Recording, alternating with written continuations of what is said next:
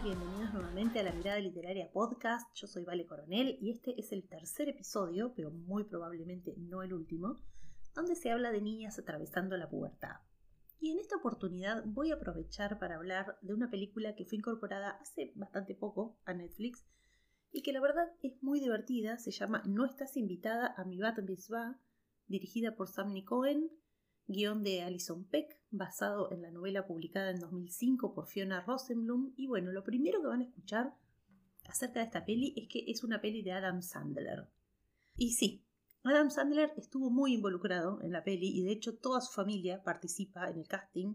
Su hija Sunny es la protagonista, su esposa Jackie tiene un papel, su hija mayor Sadie, pero él, o sea, Adam, no está en el centro de la trama sino que se reserva un respetable segundo plano y todos los focos están puestos en Stacy, que es la niña interpretada por Sunny Sandler.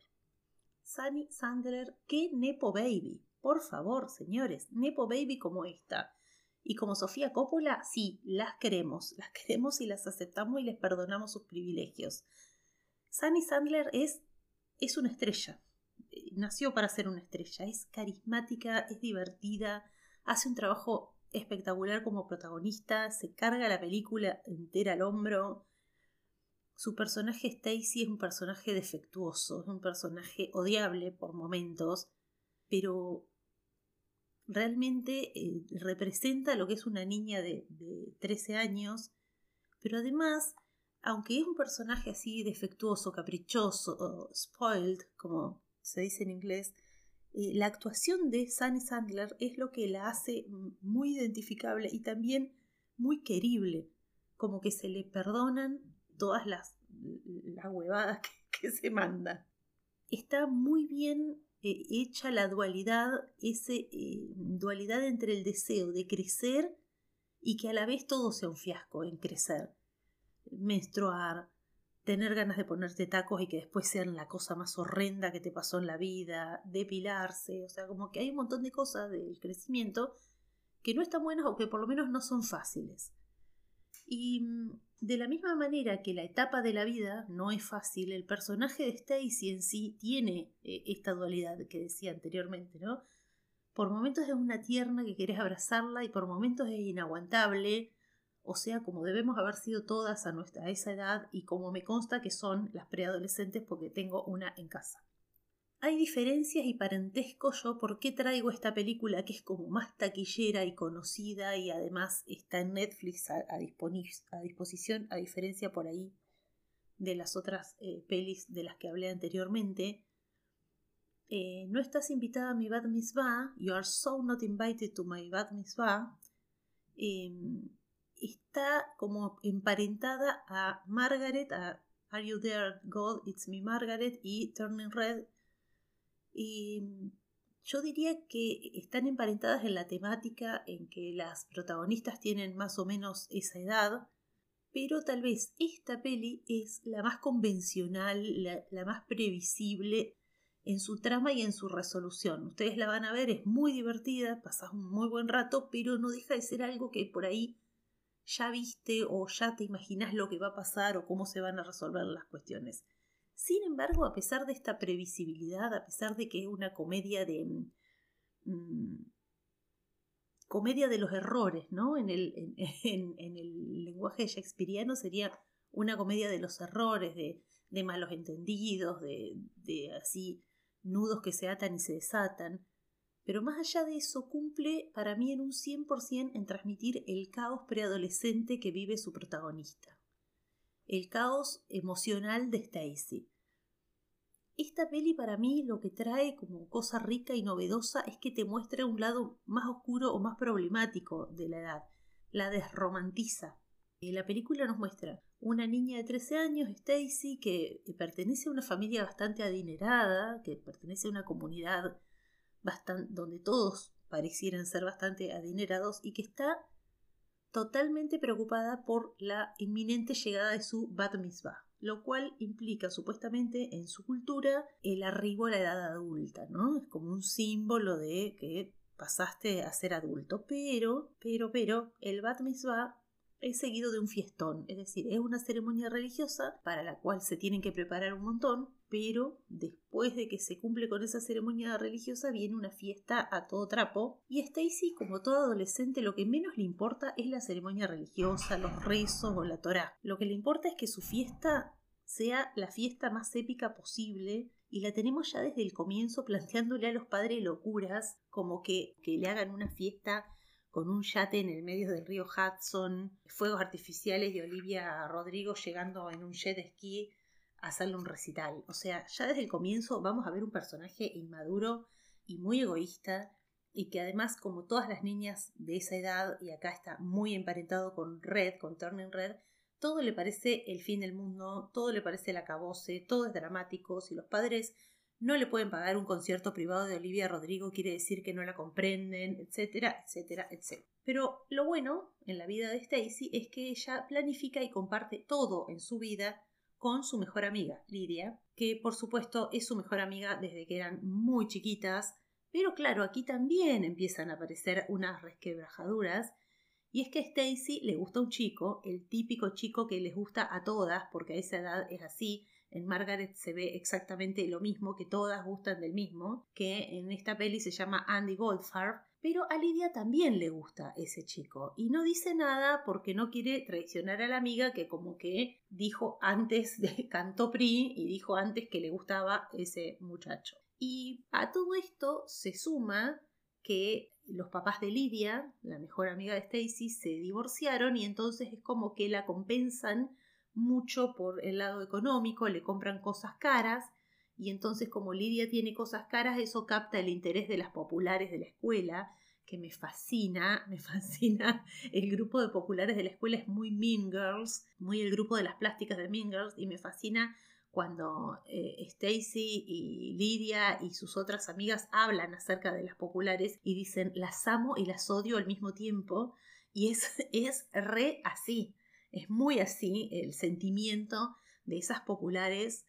Me remito nuevamente Mean Girls, Gossip Girl, ¿no? Ese grupo de las malas populares, pero a la vez quiero ser como ellas. Y bueno, si bien Stacy actúa como si estuviera por encima de todo, en realidad tiene mucho miedo de perder a su mejor amiga, eh, que su mejor amiga cambie y la deje por las populares, y además también hay un tema de orgullo porque Lidia siempre estuvo como a la sombra de Stacy y ahora parece que las cosas están cambiando. Así que ese es un poco eh, el arranque de la película, las situaciones de, los personajes, pero bueno, el trigger para mí, la situación que de alguna manera pone eh, los engranajes en movimiento y hace iniciar toda la trama, es una situación que le genera muchísima vergüenza, igual que en Red, igual que en Red. Aquí aparece este factor tan increíblemente típico de la edad que es la vergüenza. No quiero entrar en spoilers por si alguien no la vio porque lo que estoy tratando de hacer es recomendar, pero hay una situación de mucha, pero mucha vergüenza que creo que cualquier mujer, y ni hablar niña, se podría sentir identificada con Stacy y bueno, no por casualidad es una situación que tiene que ver con la menstruación, que por más que en esta historia, como son chicas de 13 años, ya como que ese tema estaría en principio medio superado, son un poco más grandes, etc., pero por algo está. Por lo mismo que ya tienen 13 años, que ya van como a la secundaria, es una historia un poco menos inocente que la de, por ejemplo, estás ahí Dios, soy yo Margaret, que tienen 11, pero está más presente el tema de los noviazgos, los besos, este, bueno, chapar, enrollarse, transar, make out, no sé cómo, en qué país me están escuchando. Eso está más presente y bueno, también son protagonistas de 13 años que viven en una gran ciudad y que, repito, el factor económico no es menor, es, gente con mucha plata. Y de hecho la plata también resuelve muchos de los conflictos que se presentan en la trama. Y bueno, a partir de ahí empiezan a concatenarse, concatenarse una serie de situaciones que van a desatar la furia adolescente de Stacy. Se va a mandar muchas macanas y en definitiva se llega al título de la película, ¿no? Porque no estás invitada a mi Bat Mitzvah es una película sobre la amistad ante todo y la crisis adolescente justamente se produce cuando la amistad entre Stacy y Lidia se fractura, porque si te quedas sin tu amiga todo se derrumba. La peli siento que cumple muy bien en relatar todo ese caos mental y porque tiene un ritmo muy vertiginoso que no da descanso, que te mete en esa sensación preadolescente, esa sensación de que en un solo día o en una sola semana pasa de todo. Yo no sé si se acuerdan de esa época, pero yo me acuerdo que era una sensación de que en un solo día pasaban millones de cosas, que te podía cambiar la vida, que capaz que no ibas a la escuela un día y, y le tenías que preguntar a tus amigas, ¿pasó algo? Porque capaz que ese día ocurría algo, no sé, que era sin ánimo en nuestras vidas de la caída de las Torres Gemelas, de la erupción del volcán de Pompeya, no sé. Y esa sensación de que, de que la vida es muy rápida y pasan muchas cosas, eso se transmite muy, muy bien en la peli con la edición acelerada y bueno, y con la música, con las actuaciones, el guion, todo, todo te, te da esa sensación. Una cosa que tiene muy en común con la película Estás ahí Dios, soy yo Margaret es el componente religioso y cómo a través de este tema se explora la maduración. En esta peli, justamente en el medio de esa etapa donde todo es blanco-negro, está ahí inminente la celebración del Bat Mitzvah, que es para las chicas judías que lo hacen a los, eh, ay, no me acuerdo si es a los 13 las chicas y a los 14 los varones hacen el Bar Mitzvah. Es un ritual con el que el judaísmo celebra el paso a la adultez, y implica una ceremonia religiosa, como dije antes, y también proponer alguna obra de bien para contribuir a la comunidad, que son todas cosas que se van explicando en la película donde las chicas, eh, las chicas y chicos tienen que ir a una escuela judía a la que asisten de manera paralela con el colegio, es decir, por ejemplo, después de la escuela van a la escuela judía, que por ahí para los católicos supongo será algo asimilable a ir a catecismo para después hacer la comunión. Pero claro, a las chicas les importa mucho menos el significado religioso que la fiesta posterior, que es un equivalente a los cumpleaños de 15 acá en Latinoamérica. Y bueno, gran problema que las chicas se pelean justo antes de la celebración del cumpleaños de Lidia, y ahí aparece Sandler ejerciendo esa figura de segundo plano que se había reservado, digamos, ese rol secundario del papá, que justamente está muy bien remarcando las diferencias generacionales, está muy gracioso, las discusiones entre papá e hija son realmente muy graciosas, si bien no es una película de Sandler, cuando él aparece es muy efectivo, y me pareció muy divertido cuando los adultos comparten sus historias de Bat Mitzvah y cómo eran más hogareñas, menos extravagantes y, y lo que contrasta completamente con cómo son las cosas ahora, ¿no? Otra cosa que me gustó mucho hablando de esto es justamente cómo se muestra la familia, el rol de la hermana mayor, que muchas veces en pantalla siempre la relación entre hermanos se muestra muy confrontativa, cosa que no es así en este caso, donde la hermana por el contrario, aunque no se mete mucho, no es que son hermanas mejores amigas, sí es como que se nota que la entiende, que ella ya pasó por esa etapa y de hecho la muestran constantemente con su amiga, como que la hermana mayor está siempre con su amiga, son inseparables y hay algún paralelismo ahí, algo que te hace pensar que esas amigas quizás también atravesaron eh, una crisis similar, no sé. Y hay momentos en que esta hermana mayor les sirve mucho de guía a los papás. Les dice a, a los papás lo que la hermana necesita, o quiere o está sintiendo. Bueno, volviendo al tema religioso, lo que me parece que tienen en común estas dos pelis es que justamente la madurez, digamos, eh, en razón de la edad o la maduración emocional o el coming of age, se refleja en algún hallazgo a nivel religioso. Cada protagonista lo hace a su manera, mientras que Stacy logra completar el desafío que le propone su propia religión, Margaret llega a una conclusión en relación a las religiones en su conjunto y a la humanidad, y a la propia relación que ella va a tener a partir de ese momento con Dios. Después, en relación a, la parte religiosa o de la escuela judía, punto aparte y aplausos para la rabino hipster que interpreta a la comediante Sarah Sherman, que realmente es muy gracioso.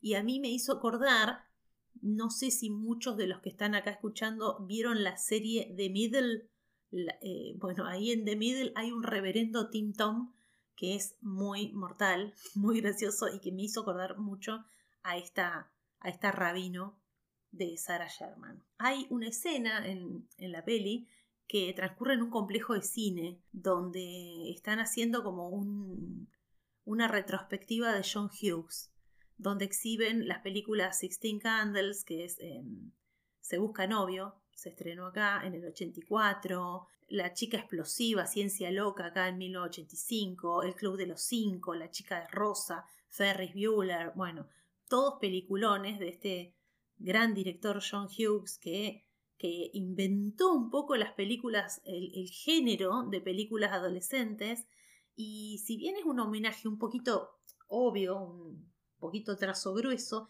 es también muy sincero. Yo pienso que esta película de la familia Sandler toma mucho de, ese, de esa tradición, de ese subgénero de comedia eh, ochentosa, pero le agrega algunas cuestiones bastante más frescas y creo que la frescura está dada especialmente porque no es una película romántica donde la relación es una relación entre amigas, donde esa es la historia de amor verdadera. Y también me parece muy lindo todo lo que tiene que ver con el humor judío y esa especie de, de autoparodia que, que, que son tan inteligentes para ser los judíos. Si bien, digamos, eh, va a caer en algunos lugares comunes típicos de este tipo de historia, como que la protagonista se mande macanas y las tenga que arreglar, que, llegue a cierta popularidad, que pierda amistades, que tenga que aprender a ser responsables, bueno, pero igualmente eh, la verdad es que está muy graciosa, muy entretenida, buena comedia, líneas de diálogo graciosas. Bueno, nada, la verdad que la recomiendo un montón. En Netflix, no estás invitada a mi Bad va.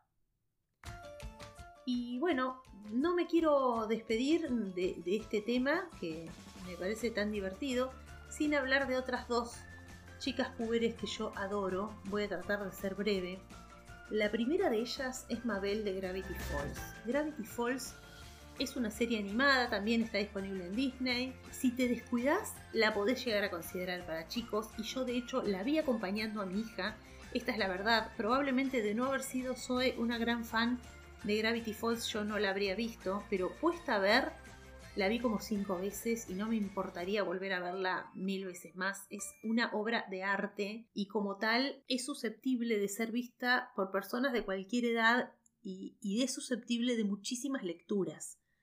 El creador se llama Alex Hirsch y ha hecho otras cosas recontra interesantes o ha estado involucrado en cosas recontra interesantes como Steven Universe, Star vs. las Fuerzas del Mal, eh, The Old House y ahora hace poquito hizo Inside Job, que también está esa está en Netflix, que es buenísima, Inside Job, y esa es para adultos. A mí me encantó. Capaz que en algún otro episodio la meto aunque sea con calzador porque eh, tiene una sola temporada, no fue renovada, pero porque los yankees son tan piensa bien que no les cabe una cosa eh, así tan rompedora como, como es esa serie. Bueno, volviendo a Gravity Falls, es una serie que se emitió entre 2012 y 2016 tiene dos temporadas de 20 episodios de 20 minutos cada uno de ellos, absolutamente redondos e inolvidables cada uno de los episodios. Es indudablemente mi serie de animación favorita. ¿Y de qué va? Se trata de unos mellizos, Mabel y Dipper. Dipper es varón, ¿no?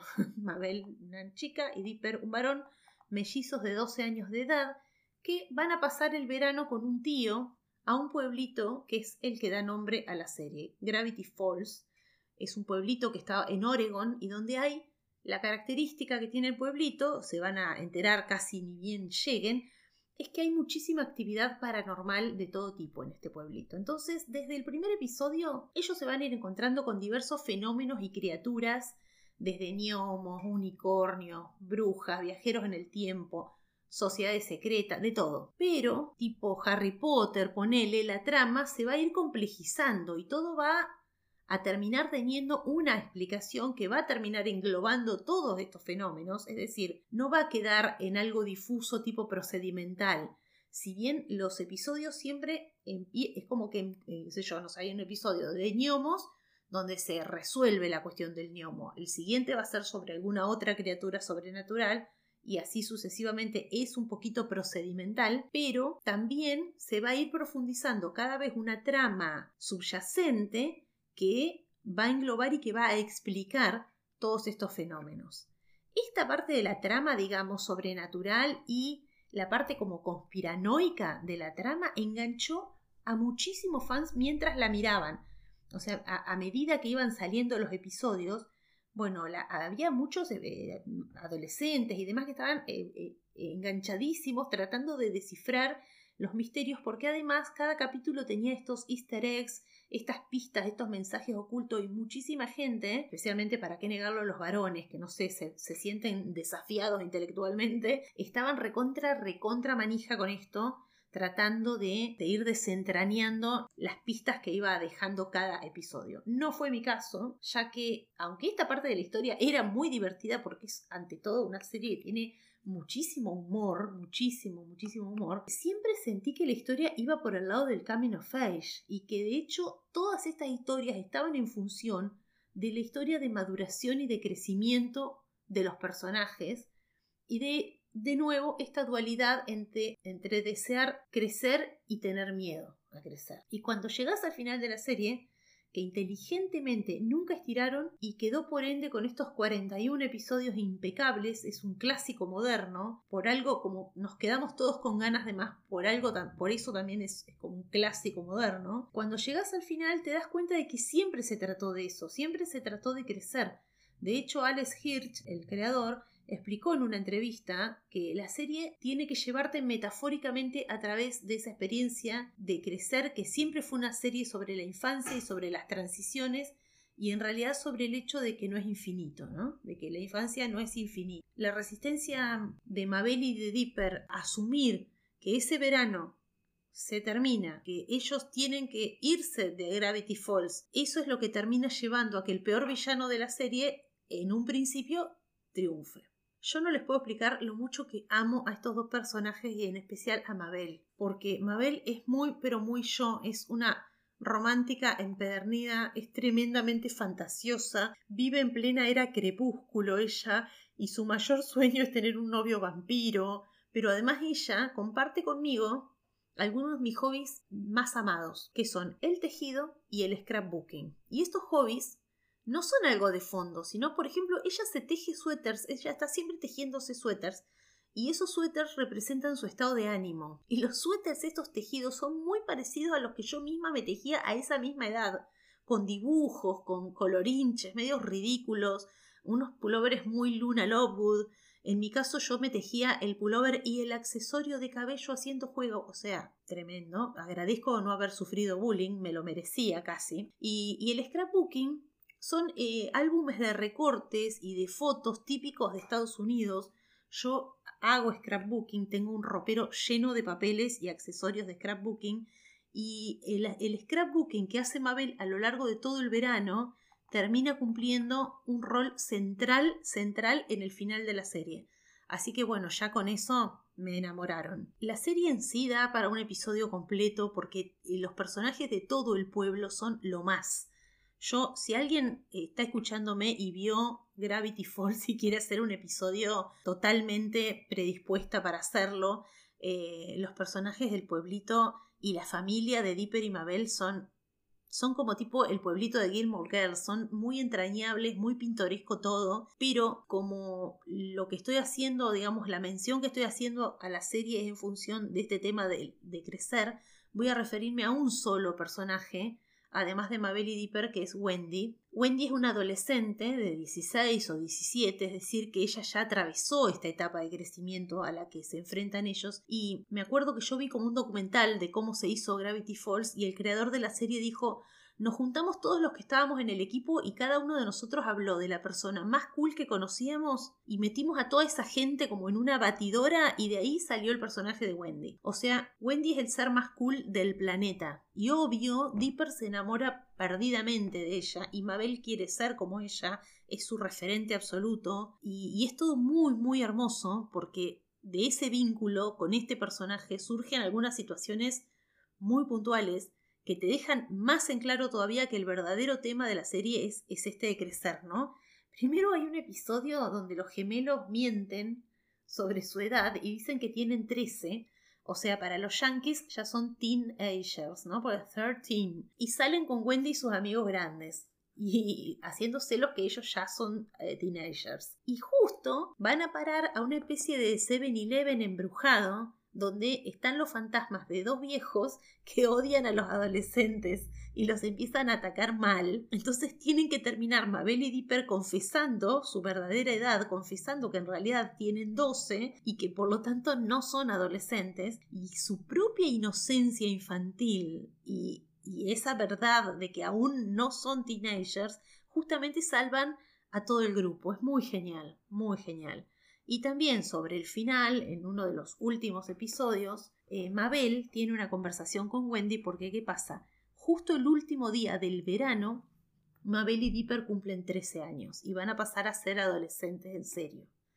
Entonces Mabel tiene una conversación con Wendy acerca de cómo es ser adolescente, cosa que ella, obvio porque es Mabel, romantizó tremendamente. Y Wendy le dice no, que ser adolescente es re bravo y le tira, digamos, un panorama bastante penoso, bastante tenebroso de la adolescencia, y a raíz de eso Mabel crea como una especie de mundo, una especie de burbuja donde están todas las cosas de su infancia y de ese verano que, que, atravesó a lo largo de todos estos episodios y se niega a salir de ahí y se genera un caos. Esto lo cuento muy a grandes rasgos porque la serie realmente tiene sus complejidades, como dije antes, realmente tiene su, su parte que hay que entender, pero bueno, es una serie que abarca un verano en la vida de estos protagonistas y que tiene en definitiva este mensaje que es hermoso y heartbreaking a la vez, que la infancia es tan corta y es tan hermosa como un verano que no querés que termine jamás. Por favor, aunque sean señores y señoras con barba y bigotes, vayan a darle una oportunidad si no vieron Gravity Falls. Tiene también cosas hermosas sobre la relación de hermanos,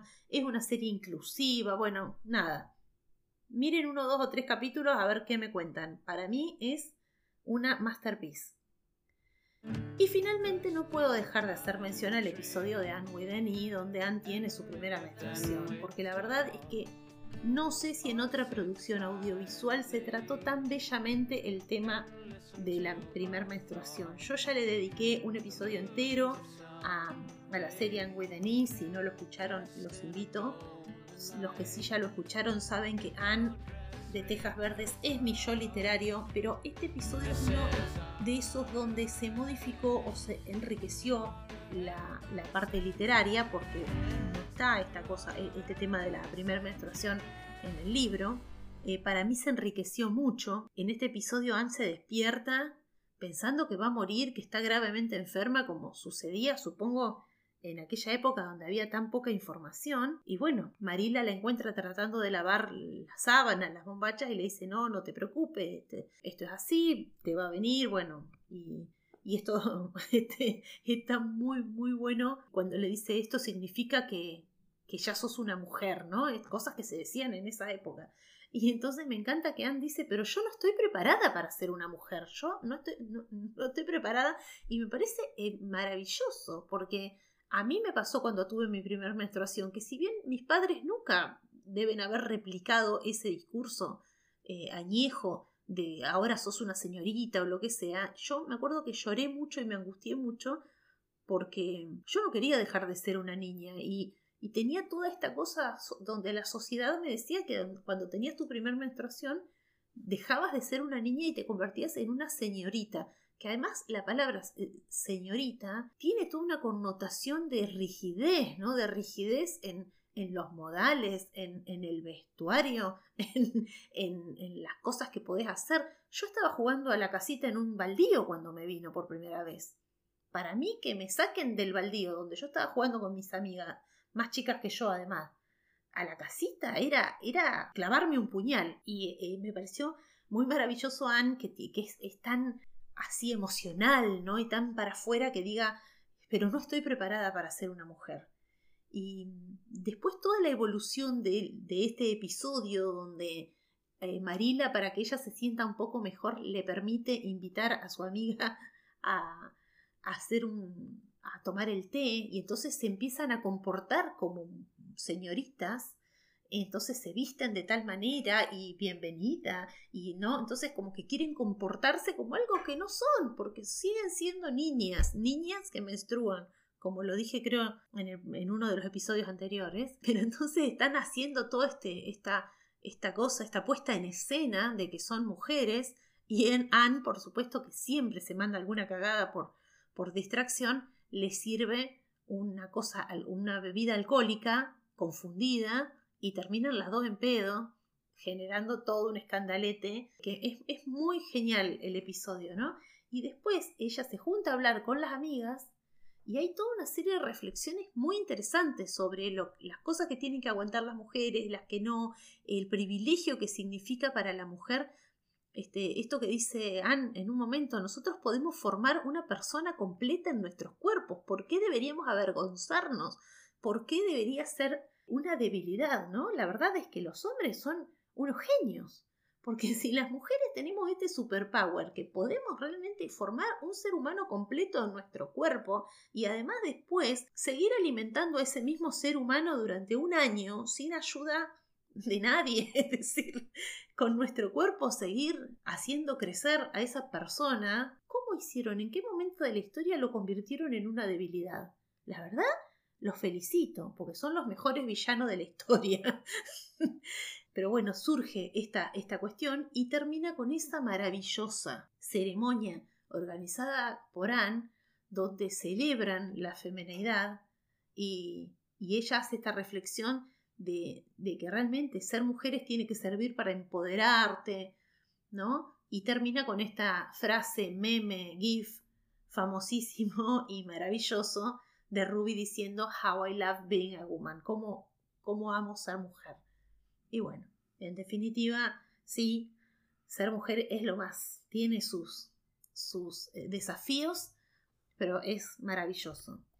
Y el camino para llegar a ser mujer, bueno, tiene estos claroscuros que me parece muy hermoso que el cine y la televisión los, los traiga a nosotros para ayudarnos a, a recordar esa etapa o a transitarla si la espectadora es es de la misma edad. Bueno, espero que les haya gustado este episodio. En algún momento seguro que surgirá algún otro libro o película donde haya personajes de estas edades. Por ahora termino con, con este mini ciclo.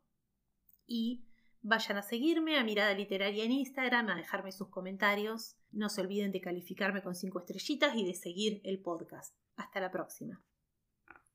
What is it? How I love being a woman.